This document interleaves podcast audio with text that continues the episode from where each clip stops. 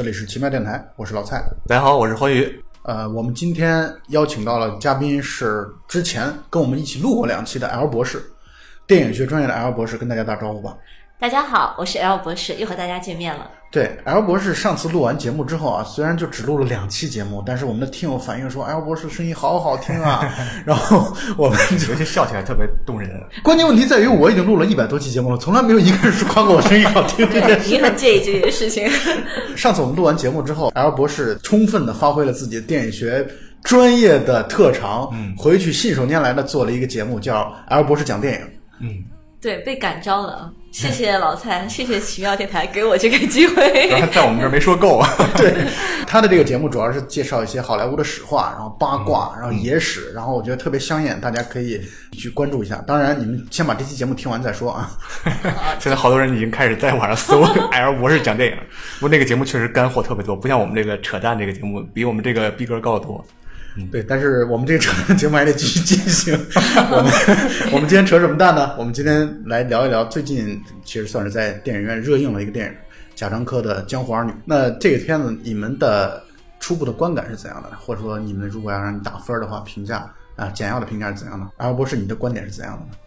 先说观感吧，我是觉得还不错，因为我是一个人看的。然后整体看下来以后呢，两个半小时，我就在那儿静静的看啊，啊，然后感受了一下旁边的观众，大家也都很少离场的，就说明他不闷啊，还是有他贾科长的那些，他有那些节奏上把握的很好的东西，有的时候会有一些喜剧的方式啊，虽然整个题材可能还是很严肃的。啊，那么如果让你打分的话，你大概给他打多少分呢？如果十分的话，我给七点八分。这个分数其实不低，当然我的分数更高，我打八分。欢迎呢，嗯，我打八点六三五。八点六三五，这是非常优秀的一个分数。你确定会打这么高吗？你平时很很少给一个电影打如此高的分数啊。呃，不可以吗？就是我呃作为一个扯淡类节目，当然什么都是可以的。对，因为我觉得这个片子是，就是我看贾樟柯的电影最没有障碍的一个，因为之前看他的片子会多少有一点点的，对我来说有一点点门槛，就是看起来可能会闷，但是我觉得这一部可能是贾樟柯最商业的一个了。然后跟他以前的影像风格也有很大的不同，他在追求戏剧，还有他的镜头运用上，都跟他以前的电影有了很大的不同。就是之前看贾樟柯的电影，从来没有过这种手心冒汗、腿肚子转筋这种紧迫的感觉，是吧？我觉得在这个电影里面，他会给我带来这种紧迫感，这是很不一样的一次观影感受。但是同时，他在这种商业外壳下，他又能在探讨刚才 L 博士说明的那种，呃，很严肃的话题。我觉得这个挺难得的，很不容易的。有人说这个片子会觉得这是到目前为止可能贾樟柯，贾樟柯第一部片子应该是长片，应该是九七年的小五，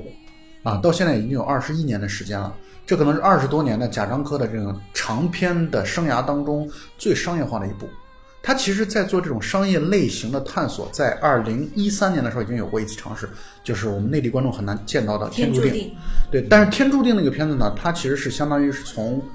呃几个真实的新闻事件或者新闻人物所改编过来的故事，所以呢，那个因为它基于真实嘛，所以本身它的戏剧冲突或者戏剧化的编撰程度其实是比较小的。但是这个片子应该算是一个彻头彻尾的，做编剧的这样的一个戏剧化的一个故事，而且呢，呃，有人在讲说贾樟柯可能这个片子很多触及了很多的社会现实，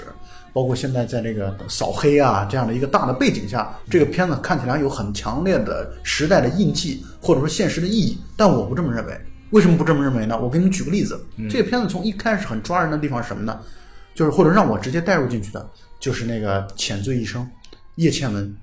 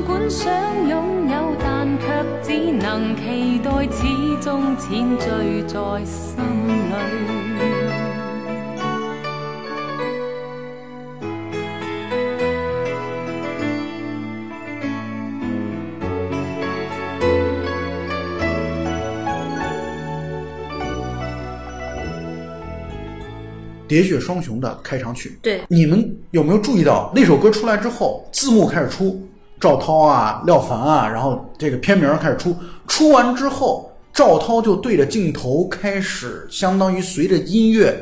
在摇摆，那个镜头特别特别像《喋血双雄》里叶倩文一开始出场的感觉，只不过《喋血双雄》里边叶倩文是唱着那首歌出来的，但是我是觉得这种类比，熟悉贾樟柯的影迷或者观众应该都知道。贾樟柯对于香港的这种录像带年代是非常非常有情怀的，所以他其实内心一直，我觉得他这二十多年来啊，他一直在做一个梦，他做一个他想要拍属于自己贾樟柯的江湖片或者说黑帮片的这种类型的尝试和探索。所以我不觉得这个片子它有所谓的太强烈的现实的隐喻啊、现实的反讽啊，或者说现实的批判啊等等，我不这么认为。我觉得这其实就是贾樟柯终于有机会。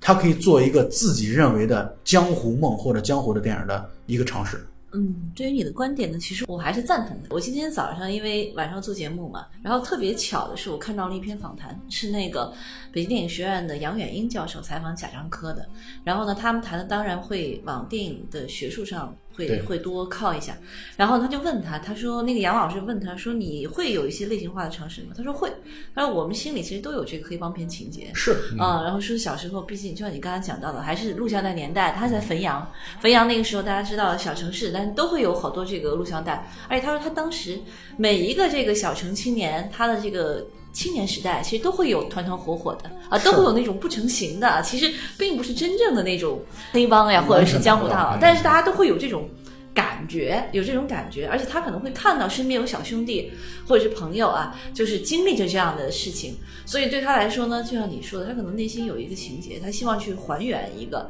他记忆当中的那那个中国的汾阳的小城市缩影的那样的一个江湖。当然，一定程度上也是他自己的观影经历，向这些黑帮片去致敬。没错。所以你看这个片子当中，在前半段出现了一个场景，廖凡和他的兄弟们在他们的像是观影室或者录像厅，在看那个万梓良主演的《江湖好汉》。啊，就是我觉得这其实就是非常强烈的代表了贾樟柯以及他的那些童年玩伴们的一种生活的状态。而且贾樟柯曾经还提过这样的一个观点，他的这个电影当中受影响，除了受到这种香港的黑帮片、录像厅的这种影响之外，他还受一个片子很大的影响，就是《风归来的人》，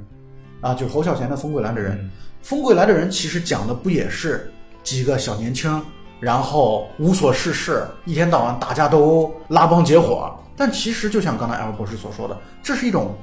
不是那种有组织的、有序的、生猛的，他们完全是出于一种像是一种本能或者自发的一种抱团。对于他们来说，其实这就是他们的一种雕刻时光的方式。对，我觉得因为我是女生啊，所以我可能体会没有那么深。但我觉得男生啊，你在青少年时期，你一定会有一个叛逆期，然后你会想去有一些方式，你可能不能够那么温文尔雅啊。比方说，有些人就天生的愿意去看书啊，有些人愿意去搞艺术，但可能有些人就是愿意用拳头说话，就是愿意有一些兄弟情谊的。我觉得这是一种。青春期的一种荷尔蒙的一种表现，其实，所以如果很大的城市，可能这种东西反而被稀释掉了。但我觉得，如果是大家一个小城里面彼此都认识啊嗯，我觉得这样就其实很容易就形成这种抱团感，哎，对，就是大家感觉都是兄弟啊，其实很小的一个圈子，但大家感觉是兄弟。然后你说到他对于黑帮片的尝试啊，正好那个访谈里面，呃，说到了刚才我们你提到过的那个《天注定》，就内地观众没有没有机会看到的。然后《天注定》，贾樟柯自己觉得这是他的一次黑帮片的类型化的尝试。他觉得最类型化的其实是《天注定》，但是呢，因为《天注定》当时不能公映啊，所以呢，他只能辗转又来《江湖儿女》里面延续他的这个黑帮片情节或者这个江湖梦。但是呢，他可能要吸取上一部影片不能公映的这样的一个经验和教训，所以他可能做了一些调试。就比方说，你跟他讲到了，好多人觉得说他什么打黑啊，我觉得这个是背景。他为什么一定要把打黑这个放进去？一个是他故事的走向必须这样走，就是你不能让黑帮胜利，对吧？你不能让他不被伏法，你一定要有一个这个法治的体系是在他之上的。这个是编剧或者说是我们的这个审查的要求。另一方面，我觉得其实贾导是不是还是稍微就是学乖了一点啊？就是你规避掉一些很硬性的东西，然后呢，你让它变成一个背景。啊，然后表现这个背景下的人物，我觉得这可能是他的本意。因为如果你不表现他被抓住、被伏法，那你这个审不过的。呃，我完全同意你的观点。我觉得这个片子它其实只是披着一个所谓的黑社会的外壳，或者说社团的外壳，然后来讲社团当中人和人的情感。这个片子其实最明显的就是，我个人觉得主角其实就是赵涛是，啊，就是他比廖凡的戏份要重得多。所以他每次出现在第一个。对，其实整体来说，剧情是分成三段的。第一段相当于他们在大同，我所认为的他的这个汾阳的梦，其实都是一样的。对他来说，大同和汾阳都是他的山西的一部分。那段的时候，其实讲的就是廖凡所演的这郭斌风生水起啊，可能算是一个社团的中高层的小头目吧，底下有一些小喽啰、小弟啊，大概 大概就是这样的一个一个状态。第一段的结束就是以出事儿了，赵涛帮他顶了非法持有枪械的这样的一个罪，然后第一段就结束。第二段是一个寻找的过程，我觉得第二段特别像一个公路电影，非常像一个公路电影。你看他在这个过程当中，他遇到了很多的人，他遇到了偷他钱的人，他遇到了他去骗别人钱的人，他遇到了想要通过花言巧语把他骗到乌鲁木齐的人，就是徐峥嘛。然后他也遇到了他自己曾经的男朋友，就是廖凡。所以我觉得特别特别像是一个公路类型的电影，代表了一种寻找。第三段又回到了山西，又回到了贾樟柯所熟悉并且长袖善舞的这样的一个地方，使得整个剧情让我们会看到，哦，原来最终人与人的情感或者人的这种人是永远逃不过时间和际遇的这种作弄，或者说安排的啊，逃不过去。我觉得这就让人感觉整体的过程非常的唏嘘，整个的感觉串场串的，看完之后你会觉得一种力量。嗯，说的挺好的。其实，好多人之前在谈到贾樟柯的片子的时候啊，特别是近几年的这些啊，呃，在他保持原有风格的基础之上，大家都觉得他其实情节性或者他情节的勾连性没有那么强。当然，这可能是他自己的一种追求的一种方向，因为本身贾樟柯他是反。不能说他反对，但是他肯定是不喜欢好莱坞那套强戏剧性的、强故事结构性的这种这种风格的。他自己说，他他其实影响他比较深的就是德西卡，就不管是影像上的，还是他对于时间的这种表现，还是他们在表现这个人物关系上。就像你刚刚讲到的，其实他讲的就是人和人之间的关系，关系电影。这种关系电影好莱坞也做，但是好莱坞做的就是像《黛西小姐开车》那样的片子，特别的戏剧化。然后呢，欧洲电影当然更多了。就你会发现，只要是涉及到关系电影，一旦到了欧洲风格那一块的时候，就会变得很，它相对来说会比较舒淡一些。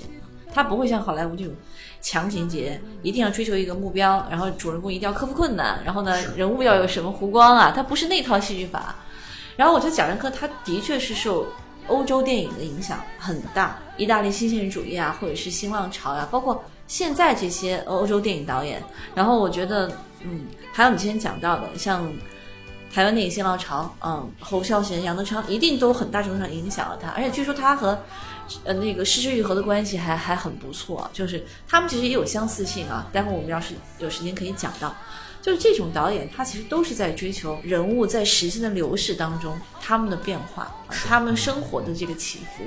我觉得你刚才有一点特别好，就是这个片子他有意识的又做了一个回归啊，就是他一路找寻找寻完以后，最后这个大哥他居然老了，是 老了以后他衰了，他不再是有他有那种英雄气短的感觉了。那这个时候他可能他回来，然后这个女人又以一个什么样的方式接纳他？我觉得这个可能是他在这个片子里最想去表达的，就是名字片名叫《江湖儿女》嘛。我觉得一个就是江湖，江湖上发生的事情，还有一个就是儿女，就儿女情长。他其实讲的是黑帮啊，曾经你们可能看不到的，但是呢，它确实存在的这样的一些人，想要在历史的各个角落的这些人，他们都经历了什么？随着这个时代的快车奔涌向前，他们被车给抛下了，但是他们想追赶，但是他们无法去左右，就个体的命运非常渺小，他们无法左右。那这些人，比方说曾经的江湖大哥，他一旦是落为草寇以后，那他还有什么样？他的人生的结局怎么样来收拾？还有没有人来收纳他，来收容他？我觉得他讲的是这个，所以在他的这个儿女情长里面，其实义的成分是很重的，他的情的成分其实。爱情的成分其实变得很少了，但是我觉得情义的成分变得很重，就好像他自己也说，他说赵涛之所以收收留廖凡那个大哥，赵涛是想说，当你很熟识的一个人，有一天他过得不好了，或者他落难了，你应该帮助他。就像我们刚才说的，我觉得赵涛应该是这个片子当中的第一主角啊。为什么呢？因为呃，他在每一段，刚才我们所说的三段啊，每一段的结束的地方，其实都有一个类似于像点题一样的聊天。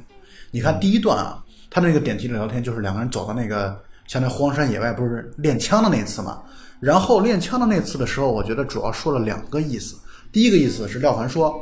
有枪才会死得快。啊，他在那个地方说了这样一句台词。同时，他们还聊了一件事儿，就是赵涛希望能够跟廖凡过非常普通的人的日子，啊，他不希望把自己牵扯到江湖当中去。但是廖凡就好像那些从来读书不多的人经常说的话啊，有人的地方就有江湖，因为他那个时候就觉得自己当然，我当然我底下有这么多的小弟，我当然是一个江湖人，而且我有江湖的气概，我有江湖的这种气焰，所以我就是一个江湖人。这是第一段。到第二段的时候，他们俩在招待所的时候，那个特别有意思，是个三人间，好像赵涛对廖凡说：“我现在才是跑江湖的，我现在才是江湖人，因为我现在在到处跑江湖啊。包括后来你看他遇到的那些人，包括遇到的徐峥，他跟着徐峥走，这都是在跑江湖的一种体现。廖凡自己说：“我已经不是江湖当中的人了。”这其实是一种强烈的对比。到第三段的时候，是赵涛自己开始说：“你根本就不是江湖当中的人，我们才是真正江湖的。”这你可以看到这个三段过程当中人物的角色和关系在不断的发生变化。最早女方不是江湖的人，男方认为自己我当然是江湖当中呢。到最后一步的时候，女方说：“我要把你开除出江湖了，你已经不再是江湖当中人了，因为你现在不是说你没用啊，而是说你现在其实已经。”不适应，你已经就像刚才 L 博士所说的，你已经被这个江湖的列车所抛下了。这就是人生的际遇，在这十几年当中的这种让人充满感慨的一种变化。而且还有一点特别让我喜欢的地方啊，就在于你会发现很多艺术片的导演啊，特别喜欢用一个道具，就是火车。李沧东是这样的，侯孝贤是这样的，贾樟柯也是如此的。你看贾樟柯第二部长片《站台》，就讲很多火车跑来跑去。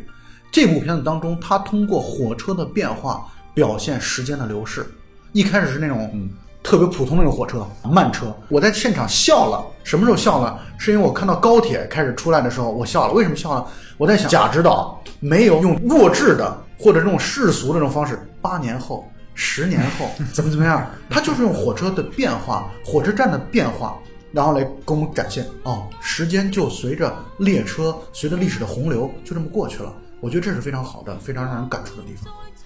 贾科长在他的片子里边一直在强调，就是人在这个时间的流逝中，他所扮演的角色和他自己的变化和一些不变的东西。我觉得就像，呃，之前他的《山河故人》可能更明显，他用了三个时间跨度更大的故事来讲那个人他在这个时代大潮中的变化。那么我你刚才说到火车，我还想到一个，就是贾樟柯在他的电影里面都会经常出现一些。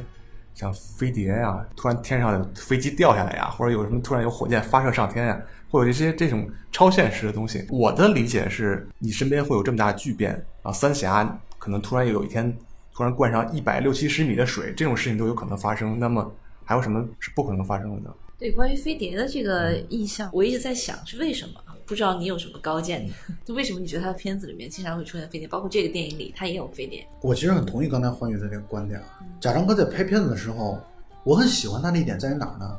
他永远不是一个高高在上的、居高临下的态度来给你说教，从来没有。至少在我看了这么多的贾樟柯的电影当中，我好像很少看到他以一种说教的姿态来出现。我觉得他是一种内心当中存在很强的敬畏感的一个导演，所以我认为他出现像飞碟啊这种超现实的东西，我认为他始终是把人放在一个非常渺小但又珍贵的位置上的。就是对于他来说，所谓的社团、所谓的外界的东西都只是外壳，都只是环境，真真正正他想要表达的还是人和人的情感，对吧？所以呢，我是觉得他既有这种敬畏感，把人放在很低的位置上，但同时。就算人如蝼蚁一般，其实我们就像如果在外太空的这样的一个渺茫的宇宙当中，我们其实算什么呀？真是如尘埃一般。但是如尘埃一般的我们，我们每一个人却都有那么丰富充沛的情感。我想这种冲突可能是他的这种超现实频繁出现或者呼应出现的一个理由吧。我是这么觉得的。我觉得有道理，就是他相信，就是这可能是他的宇宙观，就他相信有自然法则，对啊就是你要相信你的头顶上一定有星空啊，你你有这个万物啊，然后万物有法则，然后你有外太空啊，你其实就是。其实就是苍穹当中的小小的、非常渺小的一粒微尘，但是就算是这样，你的生命也是有质感，也是有价值的。是，所以我还是去关注每一个个体的这种在那么宏大的这个历史的背景和这个时代的变迁、时间的流逝当中，他的这种一个人的命运的，或者是一群人的命运的变迁，这个其实是他，我觉得是他的一种，算是他去认识这个世界的一种方式，也是他去拿电影这种媒介啊去关照。他要拍摄的对象，包括去关照这个时代，为他们留下印记的一种方式啊。就像他自己讲，他就说，每一个人其实都会有自己会很偏向的这种电影风格。对，可能他就觉得你电影这种媒介还是应该尽量是表现现实的。他说我是接近这种的，这跟我的在电影学院的这个学的教育，跟我整个的这美学训练是有关系的。有的人可能就比方说现在大家都流行商业电影。因为资本都是趋利的嘛，然后呢，大家就是做一些商业上的一些电影，呃，做一些轻快的东西啊，做一些更容易触达这个受众的东西。但是他觉得电影这个东西本身这种电影这种媒介，你就是现实渐进线，你就是要尽量的去还原、去表现真实的世界、真实的自然、真实的人和真情实感啊。这个不是那种意义上的真情实感，就是一个人他内心的这种有分量的感情，也许他不是那么的宏大，嗯。没有那么的上升到一个高度，但是它真实存在，嗯包括那些义气啊。然后呢，你刚才讲到的那个，我们回到两个细节，一个就是你刚刚说的，为什么他们那个赵涛在凤姐那个旅馆里和廖凡他们用一个三人间啊？后来我也看到了，说因为凤姐的三人间会比两人间便宜哦，啊，是这个原因，所以他其实很写实的。对，因为赵涛的钱被一个人偷了，是啊，所以他没有钱，他们就只只能去挑便宜的来做。所以我觉得这个细节其实他在剧本上是花了功夫的，嗯就这个是经得起推销的没。错，然后你刚才讲到蒸汽火车变列车，呃，列车变成了这个和谐号或者变成了高铁，我觉得这个也是他的设计啊，就是一个好的导演或者说大导演，他一定是通过细节的填充，通过他的细节构造的整个的这个环境的背景，告诉大家时代已经变了，时间已经流逝了，而不是像你说的那样用话外音啊，对，或者出字幕啊那种就属于太 low 的方式。对，所有的好导演，贾樟柯这点做的特别好。他这点就是和这个像李安啊、侯孝贤啊，包括国外的很多这个拍的非常诗意、现实主义的这种大导演一样啊，就是他为他的环境提供了。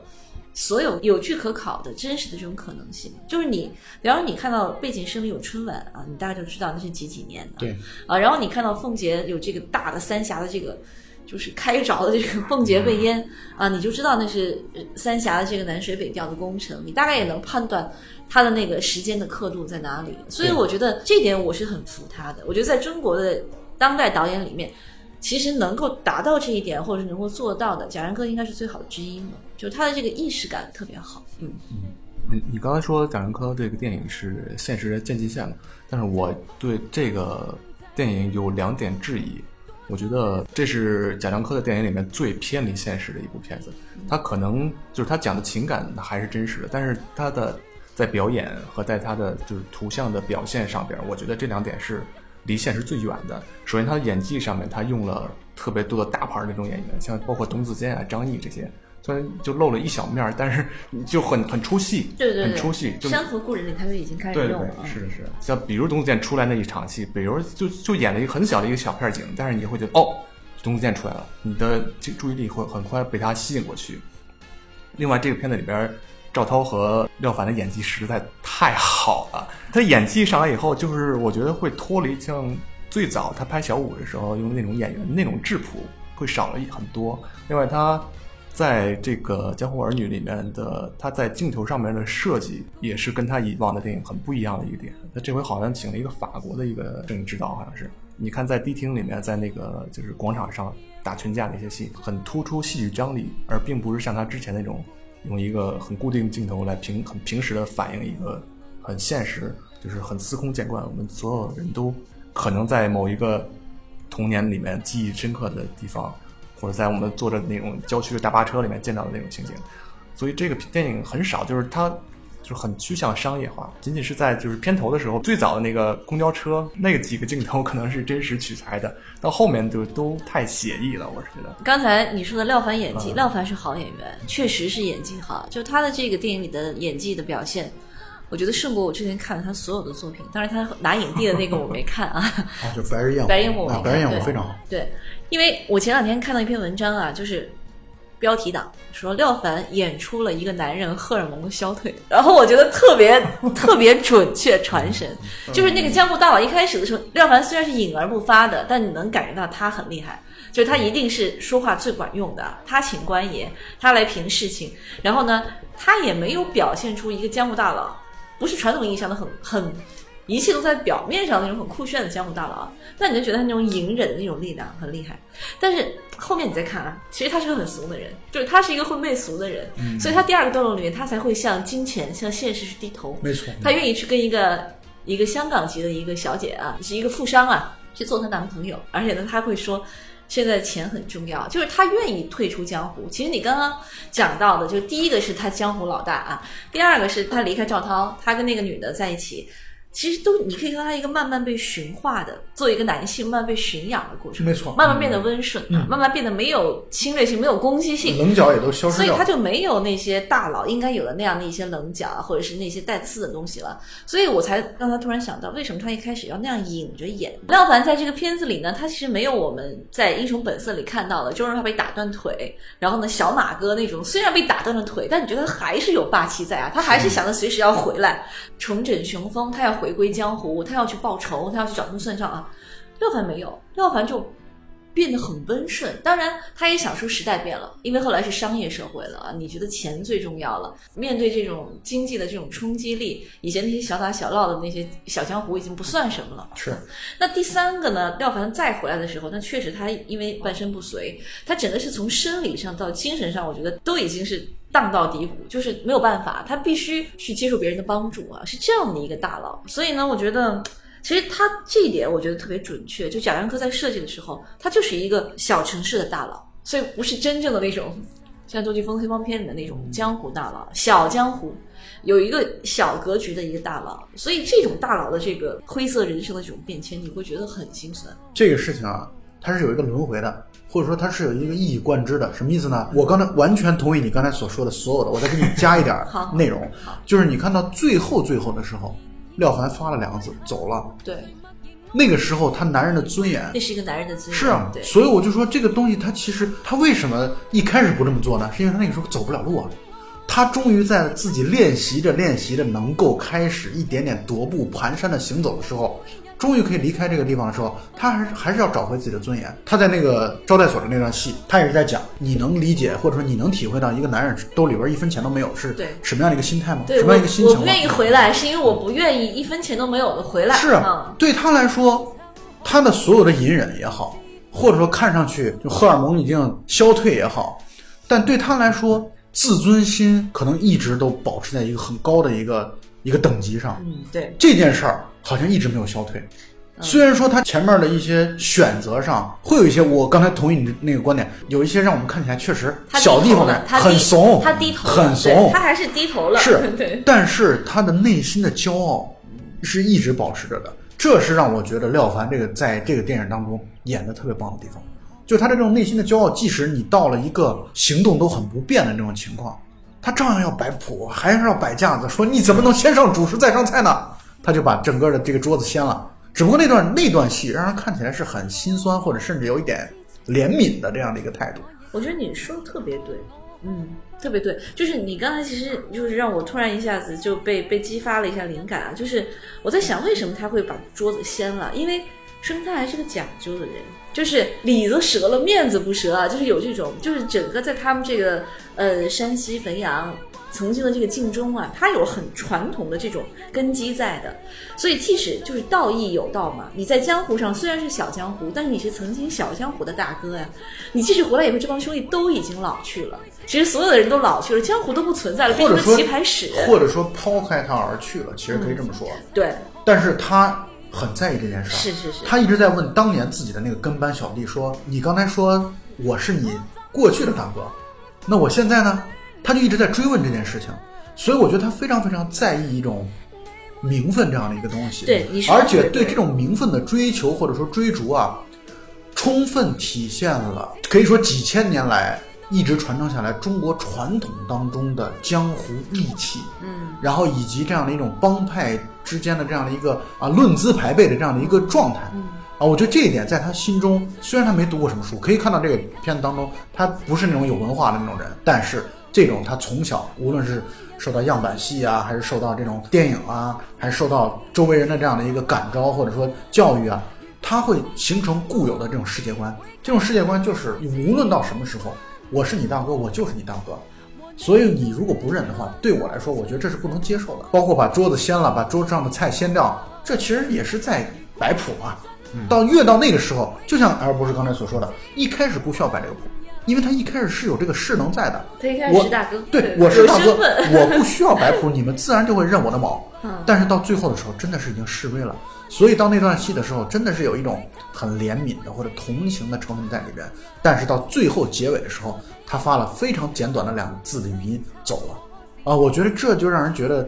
他的内心的骄傲从来没有丧失掉。这种骄傲其实反而是这一类的故事当中所让人特别动容的东西，或者说是他的灵魂，或者这么说，是打动男观众的东西。也打动了女观众。这个我就觉得说的特别好，因为你最后他只能走。是他不可能和他有一个 happy ending，两个人幸福的生活在一起，呃不可能。这样整个从主题到他的整个的这个表达都弱化了，所以我我觉得一定不会这么处理的，所以他只能走，就是走了，就是留下最后的尊严，你还有一点男人的血性在，没错，你在这个女人面前还有一点尊严呢，就是就算这个世界抛弃了我，就算一切都已经变了啊，就算我身无分文，什么也不是了，但是我还是要保留一点点我最后的作为男人的尊严。没错。对，其实是，其实他离开赵涛以后的生活，其实都是可想而知的。嗯甚至我们也可以认为，这个人的他自我选择了这个人生的终结，我们也可以这么来去理解。因为在我看到好几次的时候，我都觉得他可能要就是离开这个世界了，所以他的那个走了，我们也可以理解为他和他自己过往的旧世界作别。这种作别到底是生命的消逝呢，还是说意识的离去呢？这个已经不重要了。对于我们来说，我们只需要知道他想把自己仅存的尊严和曾经的辉煌就留在这里，啊，就此挥一挥衣袖，不带走一片云彩。我觉得就是这样的一个结尾。留下一个曾经黑帮老大风云一时，但是最后非常落寞，非常悲惨的这个背影。然后我看到他们这个里面有个细节，就是请关老爷，就请关羽啊。关羽其实在整个中国传统文化，包括这个三国故事啊，还有整个晋中地区的影响，就是很大的，因为大家都觉得他重义嘛。但其实贾樟柯他就讲到，他就说，关羽他的义其实是分类的，他对刘备是有情无义，但是他对曹操是有义无情。但是我们追求的最高的这个境界是有情有义。当然，所以在这个电影里面，只你看，只有赵涛扮演的这个女人，对于廖凡这个男人是有情又有义。一开始是因为情，所以帮他去顶包，是去找寻他，也是因为情。后来伤心也是因为情啊，怕那个什么有多少爱可以重来，那都是为情啊。但是后来呢，收留他是因为义，因为他说了已经没有情，我对你没有情，所以我不恨。嗯，但是没有说完的话是，你现在这个样子，但是我应该帮你啊，因为我们是旧识啊。是作为你江湖上的旧识，作为你曾经的，可能是曾经的并肩作战的人啊，曾经的爱人，我应该收留你。所以，女性这个形象其实就是变成了永恒之女性，指引我们飞升了。她变成了一个有情有义的化身。那至于他其他的一些兄弟们，你看，其实都在这种斑驳的这个时间里面，我觉得面孔都变得很模糊啊。就是男人的世界就是这样的，你去说一些，比方说冠冕堂皇的话呀，或者是哎，在位分上尊他一声大哥呀，包括你要讨回这个面子啊，其实。大家活的都还是表象一些，但是你看女人对他的这种方式，就会叫切入体肤啊，就是有情有义，收留你。最后他走了以后，这女人还是会去找他。你从这个那个摄像机镜头也可以看到，他在找他，其实就是一种牵挂。你你谈不上是爱情上的这种感觉，但你觉得是一种牵挂，就是不知道他的去向，不知道他的结局，不知道他去哪里，就是这样。所以我觉得贾樟柯的这笔描写其实是很真实的，就是。江湖老大曾经虽然是江湖上的一哥，但是他也是小人物，是就是一个小人物的这种。当你回到原来的地方，那个地方其实人和景都已经发生了变化，发生了变迁以后啊，你回不去了啊。那个时候，你小人物心里所剩的这些情感，或者说你人和人的这种情感沉淀下来以后再碰撞产生的分量，就你说的，这就是他要表达的这个最感人的地方，就是他的灵魂。所以从这个意义上来讲，我觉得他这个片子把握的还是很完整。然后我在看他们那个就是最后结尾的时候，他推着廖凡的那个轮椅，然后再说：“我现在对你已经没有情了，其实啊，可以说就只有义嘛。”啊，那段的时候就让我特别强烈的，因为我在电影院的时候走神了很多次。我真的走神很多，虽然我看得很认真啊，但是我也对头脑飘忽，走走神了很多次，因为就让我那段戏让我想起来了《倚天屠龙记》。为什么想起《倚天屠龙记》呢？是因为周芷若对张无忌，周芷若拼命的要让宋青书去要去证明自己啊，自己很厉害。这个过程，那是为什么呢？那是因为要让要压过张无忌啊。他为什么要压过张无忌？就是因为张无忌当年结婚的现场离他自己而去，所以那种恨意一直存在。但恨意又是为什么存在呢？是因为爱存在。所以我觉得看那段戏的时候，看那个轮椅的那段戏的时候，我就会觉得赵涛演绎的非常的好，他真真正正已经放下了，他已经把廖凡从自己心里边踢出去了，只有义的存在，那个情的那一块已经早已抹去了。我就觉得那个描写真的是非常非常的出色。第一段戏的时候，其实我还觉得赵涛的表现一般吧，甚至还稍微有一点过火，但是到第二段、第三段，就是从寻找，然后再到那个廖凡的回归的这个整个戏。我觉得表现的真是非常非常的出色啊！这个戏当中的演员，尤其这两位主角的演技，是使得这个片子提升非常大的地方。我也看到咱们群友很多时候在讨论嘛，就有很多人会很不喜欢这个电影，会觉得这是贾樟柯有史以来最糟糕的一部。但我觉得这个每个人可能都有自己的个人不同的看法和观点。贾樟柯这么多年，他从美学的表达上其实有很大的变化。他最早的《故乡三部曲》当中，就像刚才欢愉所提到的，他都是远远的架一个中景甚至远景的机位，就像侯孝贤的《恋恋风尘》一样，放在那里，远处在打架，我也只是放在这里，放在五十米开外，我在远远的观察你，一个特别冷眼旁观的状态来去面对生活。自从我觉得自从《天注定》之后，因为《天注定》我是看了的，嗯，他开始大量的采用特写的镜头，这个片子当中也有好几次特写的镜头。我觉得这既是他从冷眼旁观，朝这种慢慢的商业演进的方向再去走，同时我觉得他也更加自信，他对于镜头下的他所要表现的人物的表现，他更加的自信。他知道我放在这里，我就能捕捉到我想要的东西。以前其实你说他以前之所以那那么去做，他自己也承认过，会觉得这样不会露怯。因为我远远的放在，我远远的把摄像机架在这里的话，我就是记录者啊，我不会牵扯到说我的这个表达当中啊，构图啊是不是很糟糕啊？对技术的要求不是那么高。所以呢，我觉得他现在真正是自信了，更加成熟了。这个就接到刚才你说的欢迎说过的那个了，他觉得这个片子就有变化。其实我觉得一个导演他在整个的创作生涯当中，他肯定会有蜕变的。尤其是到贾樟柯，他到了这样的一个位置，特别是呃，《山河故人》也被封了那个终身成就奖，虽然只是导演组的一个终身成就奖啊，就是给他有一个这样的殊荣啊，给他有一个这样的一个位置以后呢，我觉得他可能有意识的要去做一些尝试、变化、突破，或者说呢，他需要有一些更成熟的表达，就包括以前可能心里有一些东西在萌芽，但他现在有这样的一个条件，会有这样的一个机会，能够把它做得更大，就放更大。所以你刚才讲到的说，这个片子里它其实有一些特别是在人物上啊，在他的造型上有一些这个戏剧性很强烈的这样的一些很有冲击力的表现。包括你觉得是不是会有一些商业性的结合？比方说，他还是守住了他要表达的这些时间的变迁啊、小人物呀，然后这种客观的关照呀，他都有。但是，是不是另一方面，他有想去做一些接地气的表现？那贾樟柯自己他觉得。天注定是最接地气的，他倒没有说，因为当时看这个采访的时候还没有到这个江湖儿女这一步，他觉得其实天注定是很接地气的，是要为观众考虑的，所以他做的更类型化。但因为没有公映啊，所以你也没法去讨论。那到了这一步以后，他是不是还是因为江湖儿女可以看到是天注定这种黑帮类型的一个延伸嘛？但是只不过他不能完全做成黑帮类型，因为那也不是他想做。他还是要去表达他想表达的人和事，只不过呢，你在壳上，或者说你在有一些这个方式上啊，就是这种构架的方式上，或者说这种人物的这个设计上，你要有一些。类型化的尝试，所以我觉得它是有一个结合，但是这个结合的很微妙，你得很熟悉它过去的这个一路以来的轨迹，你才能知道它变在哪里啊。然后还有一点呢，就是刚才你也说，好多群友说不喜欢，我觉得我很能理解，因为我觉得你要有没有好多，我好像看到一两个，有一些哈。对，其实我以前也谈不上喜欢贾樟柯的电影，就当大家都说他好的时候，我当时就可能我还小。那时候十几岁，我不太能够理解这种冷静的去关照一个人在历史当中，在这个时间的流逝当中，你静静的这种变化是什么感觉？因为小时候你你就喜欢更有冲击力、更鲜活的、更戏剧性的、节奏更快的东西，这是一定的。所以呢，我很长一段时间里面我都没有去读懂贾樟柯的好。但是我觉得我现在就前两天在影院看过这个电影以后。我真的觉得挺不错的，就是对于早就已经在艺术上成熟的人来说，他们可能早就领略到了中国这种导演其实很难得的。当然啊，只有他在坚守，起码只有他在坚守这条途径啊。大部分人其实都在往商业往商业路上去做，也做得很好，做一些类型化的尝试。但贾樟柯还在坚守，所以呢，我们觉得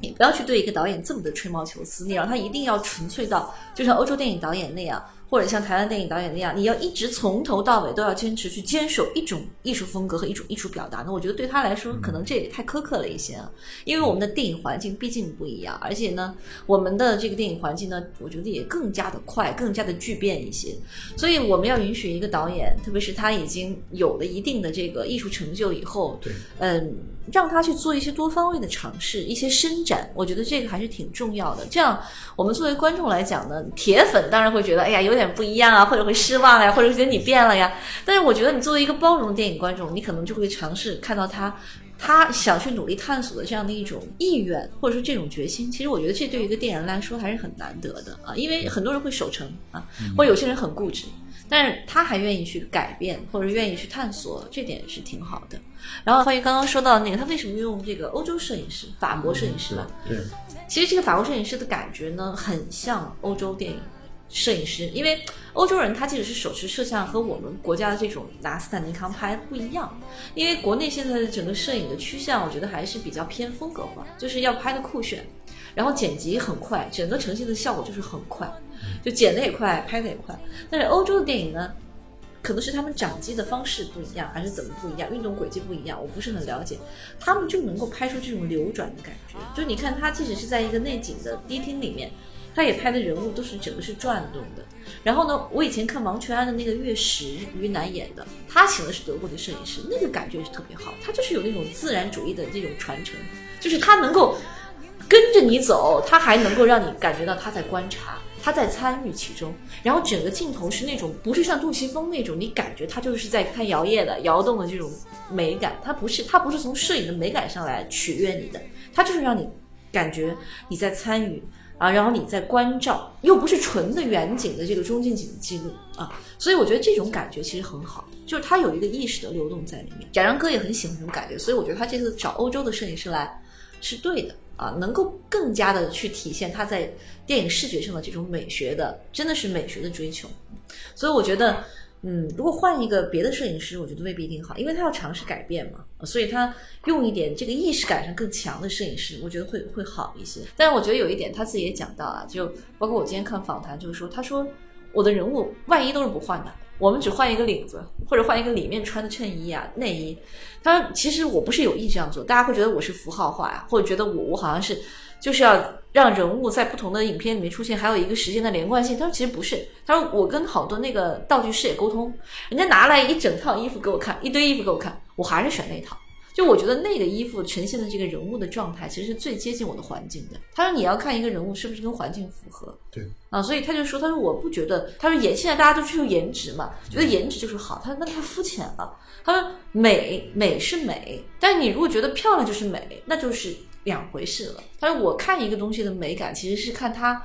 本身体现出来这种情感的这种质感，或者说它在这个环境里面是不是跟环境是融合的。所以说，你说赵涛他在第二幕里面，其实衣服都和那个《三峡好人》里一模一样。是啊，我觉得我当时也意识到这一点，我当时以为我是不是看错了，还是我记错了？那个黄颜色的那身那件衬衫其实这个我觉得在很多艺术导演的这个创作当中啊，它是有非常强烈的这样的一种沿袭性的表达的他们叫。互文，就是你这个片子和那个片子会形成一种是呼应。啊这一点啊，我特别强烈的跟我们听友要推荐一个导演，就是考里斯马基，芬兰的国宝级的导演考里斯马基。最早推荐给我的朋友，他就在讲说，考里斯马基的电影从八几年到现在，可能过了三十年的时间，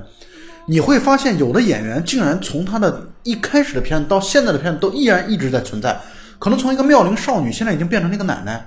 这样的一个状态，我看了确实如此。我那个朋友在讲考里斯马基的电影的时候，说了这么一句话，我觉得评价的非常的好。他说考里斯马基所有的电影加在一起就是一部连续剧，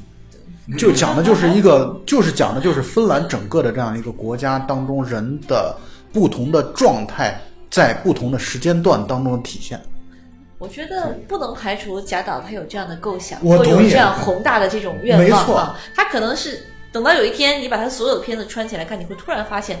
这就是像《战争与和平》那样的啊，一部非常宏大的一个历史的一个编年体。啊 这叫贾樟柯宇宙。啊，对对对，所以所以有人在说说贾樟柯电导演从这部片子开始自恋了，就是他开始做自我回顾了，然后就他开始陷入了自己的世界啊。我我刚开始看的时候，我是有这种感觉的，我觉得哎，他开始关照以前的作品了，或者让自己的人物在后面的电影里再出现了啊，就是他有意识的在结构这种体系，我觉得是这样的。至于自不自恋，我觉得这个大家自己看，但我是觉得他有这种体系存在对。，我觉得这个包括你看王家卫，对王家卫，你会发现他的所有的电影，如果你真的你不要考虑他的年代，你像东东邪西毒是古装片，然后重庆森林是现代片，你不考虑这些东西的话，你会发现他所讲的人物的情感人物的关系，很多时候很可能是一以贯之的。我认为这其实是一个牛逼的导演，他才能做到这一点。他是大导演，是就是大导演心中他一定有宏愿，而且他是有结构体系的，他是一步一步一步推出来，然后你直到看到他的好多部以后，你会突然意识到说，哦，就跟就跟黑格尔一样，他是要建立一个很宏大的理论体系的，就是就是他的整个的影像体系。这就是为什么我一开始坚持要邀请你过来聊这期节目，因为 L 博士说了这么一句话，可是我他说不太合格，我之前的都没有看啊。他说贾樟柯的电影我都看过，他说贾樟柯的电影我基本上都看过了。我说我们要的就是这样的，就我们就要这样的嘉宾来聊啊，因为咱们你可以看到这部片子当中特别强烈的，就像我咱们一开始在准备会的时候，我我在谈到的，你看那个第二段寻找的戏，完全就是三峡好人啊，去的地方、穿的衣服、做的事情，可以说都在做和三峡好人完全呼应了这样的一种一种对标，或者说这样的一个一个延续。我一点都不觉得贾导是在自恋。当然，你一个人做一个事情，总会有四面八方多种多样的声音。我作为贾樟柯的影迷，但是我不同意我是铁粉。我不同意，我是那种说啊，因为他一点点变化，你就会觉得啊，你受到伤害，你的自尊心怎么怎么那么薄弱？玻璃心哎，你怎么那么的，你怎么那么玻璃？你怎么那么容易受伤害呢？所以，我反而非常欣喜的看到他的变化。这种变化当中有好有坏，对，坏在哪儿？比如说《山河故人》，我非常不喜欢，《山河故人》这个电影我特别的不喜欢。我从他去澳大利亚那段戏之后，我就评价了一句话：贾樟柯离开山西就不会拍电影了。因为我刚好看了《山河山河故人》的这个访谈啊，他也在说是为什么会有那段移民的戏。他说是因为真实生活中他那个山西汾阳，他身边的好多朋友都移民了。是，但是他拍的很糟糕，他啊那段戏拍的非常，他拍的那个董子健和张艾嘉之间的忘年恋，我觉得是如无根之木一般。在我看来，我在那段戏的时候看的如坐针毡。我觉得你完全失去了贾樟柯所特别擅长的描述人与人之间情感真实、真挚而又热烈动人的这样的一面，你没有，你好像只有热烈，你没有其他的这样的一个真实和真挚，所以我很不喜欢《山河故人》的表现。可是我依然支持他探索，支持他尝试，支持他转型，支持他去有各种各样的一些不同的贾樟柯所体现出来。在这部片子当中，我认为确实就比《山河故人》在我的观感当中要好很多。确实，我来你来之前，我跟这个环宇也在聊，因为看我看《圣故人》的观影环境特别奇怪，我是在我是在美美国做访学的时候，在课堂上看的，然后我们在一个小教室里面，老师下了一个那个视频的，让我们看的。我看完以后我就很懵，我就很蒙圈，因为我在想他为什么要这么拍，特别是澳大利亚那一段的时候，我非常跳戏，就我就觉得那一段如果没有，那之前很完整啊。是那如果有，当然这是他自己个人的这种愿望啊，也是他的一种寄寄愿嘛。他想去，第一，他想把张艾嘉请过来啊，对他他的女神啊，电影女神请过来演，然后呢，正好这个角色可能更符合。第二，他想去探索一下，就是移居到海外去这种迁徙的人们啊，他们的一种状态。但是因为他第一的结构，它太片段了，就是第三段，它跟前面的故事勾连的不强。是另一方面，他没有扎下来。他虽然这么多年在国外也有游走，也有经历，也有领奖，但是他不是他熟悉的地方，所以我觉得“故土难离”这个话很对啊。可能对于艺术导演，特别对于这种大的艺术片导演来说，他的土壤，他的成曾经成长过、生活过的土壤，就是他给予他艺术养分的这个最重要的。最宝贵的这个来源，你一旦抽离了以后，你去拍别的，你不熟悉的故事、不熟悉的环境，你可能整个的那个味道就不对。所以我觉得 看完了这个《山河故人》啊，我就觉得，嗯，对贾樟柯的感觉又回去了一点儿。然后呢，看完这个这个《江湖儿女》呢，就觉得哎，好像又回来了一点儿。然后就是这样，有点起起伏伏。所以你刚刚说你请我来谈这个所谓的这个导演的这个叫影像影像体系啊，我觉得我没有那么合格，因为我之前所有的，包括他前期的作品啊，站台啊、小五呀，就是这些，其实我当时都没有特别的去喜欢贾樟柯，或者说喜欢他这一脉的。表现风格啊，我其实是比较偏好莱坞那一脉的，但是呢，因为我现在到了这样一个比较成熟的，又相对来说被你们说的这个扣了一个帽子的这个观影的这个 这个这个年龄段吧，我就会去欣赏一些淡淡的好，就是你在自然而然的这个环境当中呈现的这种客观的这种记录性的好。对，原来是不懂的，原来太小，还是太小，而且原来这个对生活的理解也不一样。我觉得要看贾樟柯，还真是要对生活。有一点理解，你的艺术的整个的审美品味，然后你艺术的趣味要达到一定的这个成熟度，还要有一定的年龄感，然后你你就你要老一点儿，你才能明白啊。所以我觉得以前大家都喜欢，包括以前好多这个学院派的人也好，还有好多年轻人都喜欢小五和站台。我觉得是唤起了他们情感的共鸣，就是他曾经可能在相似的环境啊、或者说呃。就是类似的环境里面生活过，或者有过那样的朋友，他们会去关注那样的人群啊，是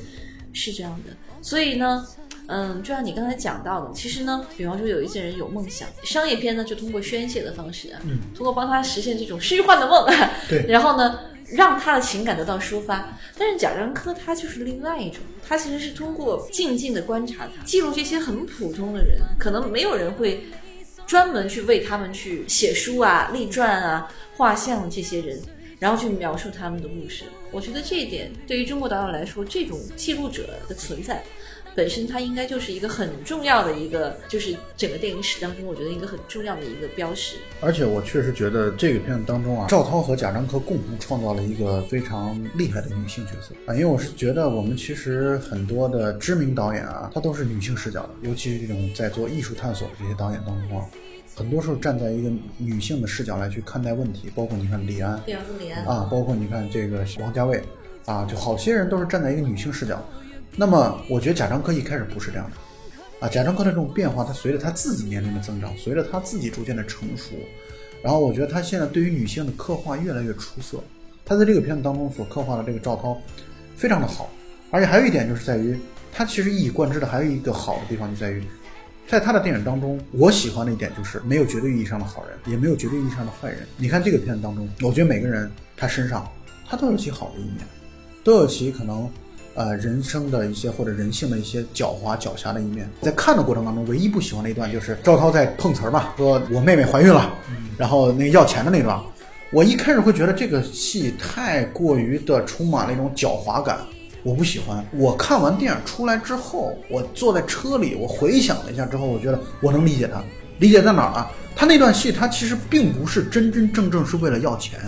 我觉得他那段戏，他甚至有一种说，OK，我这种所谓的行骗被你抓了，这样的话，警察局就可以去叫我的男朋友来去来去看望我了，因为我在找我的男朋友找不到啊。所以我觉得跟他后来的那个董子健出场之后，他不是告那个摩的司机强奸啊什么的，他的目的都是一个，都是为了见到廖凡。我在看电影的过程当中，我会觉得我不喜欢那段，但是看完之后，我会觉得哦，他其实是一个坚强的、很顽强的女人，在寻找的过程当中的一个状态。还有一些我们的这个群友或者说观众会理解不了徐峥这个角色出现的这个目的和意义在哪里。我的理解就是，随着有 UFO 这件事情啊，它其实就是我们一开始探讨那个话题，人已经卑微到了非常非常渺小的这样的一个状态。在那段戏的时候，因为他是在寻找嘛，在寻找的过程当中，其实很多时候你是不知所踪的，就是你不知道我今天我下一步要去哪里的。我是在慢慢探索当中发现，哦，我好像找到了我自己的寻找的意义或者寻找的价值。所以我完全能理解他在一种如浮萍一般没有依靠的这样的一个状态下，是很有可能或者别人说啊，来来吧，去新疆吧，有好工作，他就跟着别人走了。我不，我觉得这不是傻，这是一种他在寻找的过程当中所必然要找寻的一种道路啊，这是我在看的过程当中一些小的理解。所以我看完之后，我对这个片子的评价，呃，会比观影过程当中要再上一个台阶，所以我给他打八分。我倒是觉得赵涛在你刚才说的这些情节上面的表现，也是因为人在江湖飘，很多地方很多时候身不由己，然后通过这些小的小小的事情，也能让观众意识到赵涛是一个有智慧，然后很独立、有自己想法的女人。呃，并不是说她很有很强的目的性啊，我觉得。是，我就觉得这个过程当中，他所表现的所谓的目的性是很很淡的，对对对。很弱化的，而且这就是接上我刚才那个话题嘛，正是由于这样的目的性的弱化，反而显示出来这个女性的坚强，嗯，反而显示出来这个女性的力量，这个女性角色的伟大和出色。因为你可以明显看到嘛，她到第三段的时候，就像是一个自我靠自我打拼的一个成功的女企业家的，或者哪怕就是一个很小的一个女老板，棋牌室老板啊，对，女老板的这样一个形象，但是能够明显看出来她的自信、风度，包括她的勇气和胆量，还有底气。你看到那个戏轮回的时候，在棋牌室，老贾一开始是兵哥的相当于小弟嘛，到后来不服兵哥，还侮辱兵哥嘛，然后赵涛直接没没二话，拿一个茶壶就拍在脸上，看他能怎么样。那个时候就确实这个女性的角色完全立得住了。毕竟曾经是老大的女人，对吧？贾樟柯最近这些电影里面女性角色都越来越强，越来越强，越来越有这种独立人格，而且就越来越像我们看到的这些欧美电影当中女性内内在很坚韧的女性啊没。错，其实她处理的比较好的，我觉得就是她赵涛的这个廖凡背信弃义的，然后抛弃他去跟别人成为情侣的这个过程，其实他整个的表现非常好，就是没有传统意义上的那种一哭二闹三上吊，也没有强烈的这种情感爆发。没错，他就是一切都是静静的忍下来、扛下来，然后离开啊。就包括他后来遇到像徐峥啊、张译啊这样的一些人啊，就是骗他走，或者是他去骗别人，没错。这种过程呢，其实呢，我觉得一方面是你们说的，他没有什么目标性的，他不是为了骗而骗，他其实是无心的，是但是他动机很强，就是他要把她男朋友薅回来，是呃，就是他一定要找到那个男人啊，所以她通过这种方式动用他的智慧，然后呢，有一些小狡黠，然后把他找回来。还有一点，我觉得呢，从电影角度上来讲啊，我猜的，我不知道是不是导演他在这个地方的时候，他要在节奏上有一些变化，就是之前一直都太。整个都已经很低了啊，对然后很，其实大家就会觉得很悲情了嘛，就是一个被抛弃的故事。但是他就是要带一下节奏，节奏要稍微起来一点，所以他用一点喜剧的方式。果然，大家在这段时候，旁边的观众就开始就开始乐啊，就开始觉得说这也行，啊、这还行，然后内心肯定是赞许的，说哎，这个还挺管用这招哈。其实他也反映了一些社会现实，就是他居然能骗得准，那就说明这个还是还是有有这种情况存在的。所以我觉得吧，整个来讲，贾樟柯是很懂得电影的，他很有经验，就他知道在剧本完成上，包括调度上，什么时候你应该有一些就是叙事的部分啊，什么时候你应该有一些闲笔，应该有一些诗意的部分。那什么时候你要戏剧性强一点？什么时候你你看这个里面他也有结构法，这个女主人有动机的，她她有动机，她要去找她男朋友，然后所有的一切只不过都是她的把戏而已，是她的行动。对，但她绝对不坏，所以这个里面她道德上又是不会让人觉得被指摘的，所以这个就很好。啊，在节奏上我觉得就有变化，大家就不会觉得哎，还觉得这个电影还哎还还挺有意思的啊，就是这个时候你会觉得放松一点，所以我觉得贾导对于电影的这个调度还是非常炉火纯青。呃，我觉得这个片子非常强烈的凸显出来，他现在在拍电影当中越来越游刃有余，或者说成熟。因为这种类型对他来说算是，就像咱们一直讨论的话题啊，其实对他来说算是一种突破和和重新的尝试嘛。但是我觉得完成度做的很不错。我们一共录了一百多期节目啊，让我觉得录完之后，让我觉得特别后悔的一个节目，就是也不叫后悔吧，就是我觉得自己胆子很大的一期节目，就是录《燃烧》。啊，李沧东的那个《燃烧》，《燃烧》当时我是刚看完之后就录了，带有一种，因为我很喜欢李沧东啊，带有一种对李沧东的某些点的一点点的质疑，或者说批评，或者说这样的一种态度。后来越琢磨之后，我会觉得越觉得自己非常的浅薄和无知，就会觉得这个电影真的是需要长期的一个时间来去消化和琢磨，才能感受到它的好。你看我在录这个节目之前，就是《江湖儿女》之前，大概有十个小时左右的时间。在这十个小时的时间当中，我觉得好的电影它就会不断的在头脑当中、在心里边就会发酵，在发酵的过程当中，我就会觉愈发的会觉得贾樟柯的这种尝试，至少对我的胃口，啊，会让我觉得是很棒的一个表达的一个状态，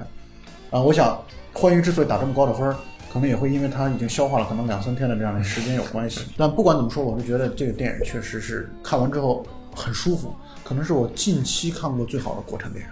嗯。评价更高啊！这个片子我是觉得，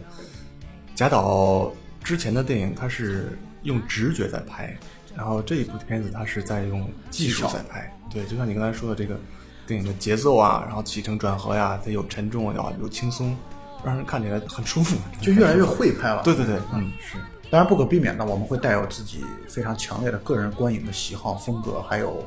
这个个人观影的习惯，以及个人的这样的一个成长的环境来去聊这个电影，所以我自然而然会很喜欢贾樟柯的地方就在于，他所经历的很多的故事或者事情或者人物关系，我虽然没有经历过，但是我们会发现，我们其实很多时候看的录像是同样的录像。你比如说《喋血双雄》，啊，你比如说他对香港的黑帮片的那些致敬，他反复的在用《欠罪一生》这首歌，啊，他非常反复的在用，他不止在这部片当中用。他在好些片子当中，无论是电视当中放的也好，还是他作为真正的配乐也好，他特别喜欢叶倩文。我觉得他很喜欢叶倩文，他极其喜欢叶倩文，他特别喜欢叶倩文的音色，喜欢他的歌。所以你看他这个片子当中，上一次上一次珍重是《山河故人》里啊，然后这部片子当中还用到了这个大妈版大妈群体唱那个《潇洒走一回》啊。对对，他太喜欢叶倩文了，我觉得这样的一种喜好本身和我的。这种喜好是共通的。你也喜欢叶倩文？呃，不，我会喜欢那个是黄金年代的所有的跟香港有关的影像，或者说音乐、声音等等。所以呢，我觉得这种自然而然，可能有的观众会觉得我们是假装科吹，我是觉得这是纯粹是个人喜好和体验的问题。那我也希望我们的这样的一个聊天呢，本身对于同样喜欢贾樟柯的人来说。也是会觉得有一些知己或者共鸣的感觉，我觉得这样的也就够了。我们也无意去引导谁，其实说白了，我也喜欢香港黄金时代所有的影星啊、电影和歌，但是我那个时候还没有开始喜欢贾导的电影，我是慢慢才能够体会贾导的好。所以呢，我觉得就是不用去质疑自己曾经对电影的评价，或者说不用去后悔你曾经。觉得一部好电影没有那么的好，那是因为你还年轻，是，而且是因为你要给自己一个过程。我觉得拍电影跟看电影，其实我觉得是有一个。就是都一样，它都需要有一个时间的一个沉淀。贾导表现的不也就是时间的流逝当中人的变化？对，当然，呃，每个人有喜欢的就有讨厌的。你可能已经四五十岁，有很丰富的人生阅历之后，你看贾樟柯依然不喜欢，那你就把它放过吧，也无所谓的。有那么多的好导演，有那么多好电影，你有太多的选择可以。我觉得我现在特别老，因为我看什么都能接受。就我看，我看煎饼侠呀、大鹏啊那那样的电影，我也看看看，好接受接受。看贾导，好好好好好，这个特别好。然后看李安，哇，简直是神啊！就封神，就各种各样的百花齐放，真的觉得我觉得自己完全是变成了一个慈母，世界类，对各种不同的电影，来吧来吧，都消化。呃，那么我们这一期节目到最后结尾的时候，再次强推一下 L 博士的那个他的节目啊，L 博士讲电影。好，谢谢各位听友，然后谢谢欢愉，然后谢谢老蔡，谢谢奇妙电台。我的节目叫 L 博士讲电影，好莱坞史话，欢迎大家收听，欢迎大家关注。对对，就是听那个 L 博士聊天啊，感觉就是特别舒服哈、各种片名啊、导演大名字，然后各种那个专业名词，然后从嘴里边口若悬河出来以后，听起来特别畅快。特别亲切。但问题在于是这样的，就是有的人会讲这些东西，会讲得很枯燥，会讲得很无味。但我觉得 L 博士天然的有声音上的亲和力和优势，所以就会讲的这些东西让大家觉得哎很爱听，呃很好听。我们也希望通过这样的一些节目啊，包括他的节目和我们的节目，能够把我们的一些对于电影的观感传递给大家，然后能够在一定程度上去。去帮你推荐一些好的电影，或者我们认为真挚的、真情实感的这样一些电影，那我觉得我们的目的就实现了和达到了啊。那么本期节目就到此结束，大家再见。拜拜。再见。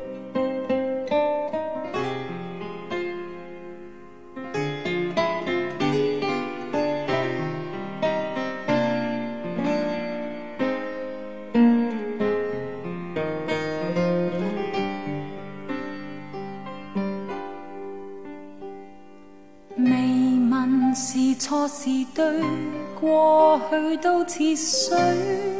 不必追。点滴都洒心里，未问是雨是泪。从来无恨无悔，你我得与失都不必再追。刻骨进骨裏，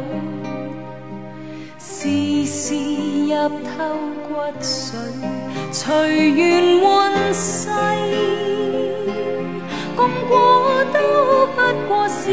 自己记取。人生过路客不说唏嘘。哭声、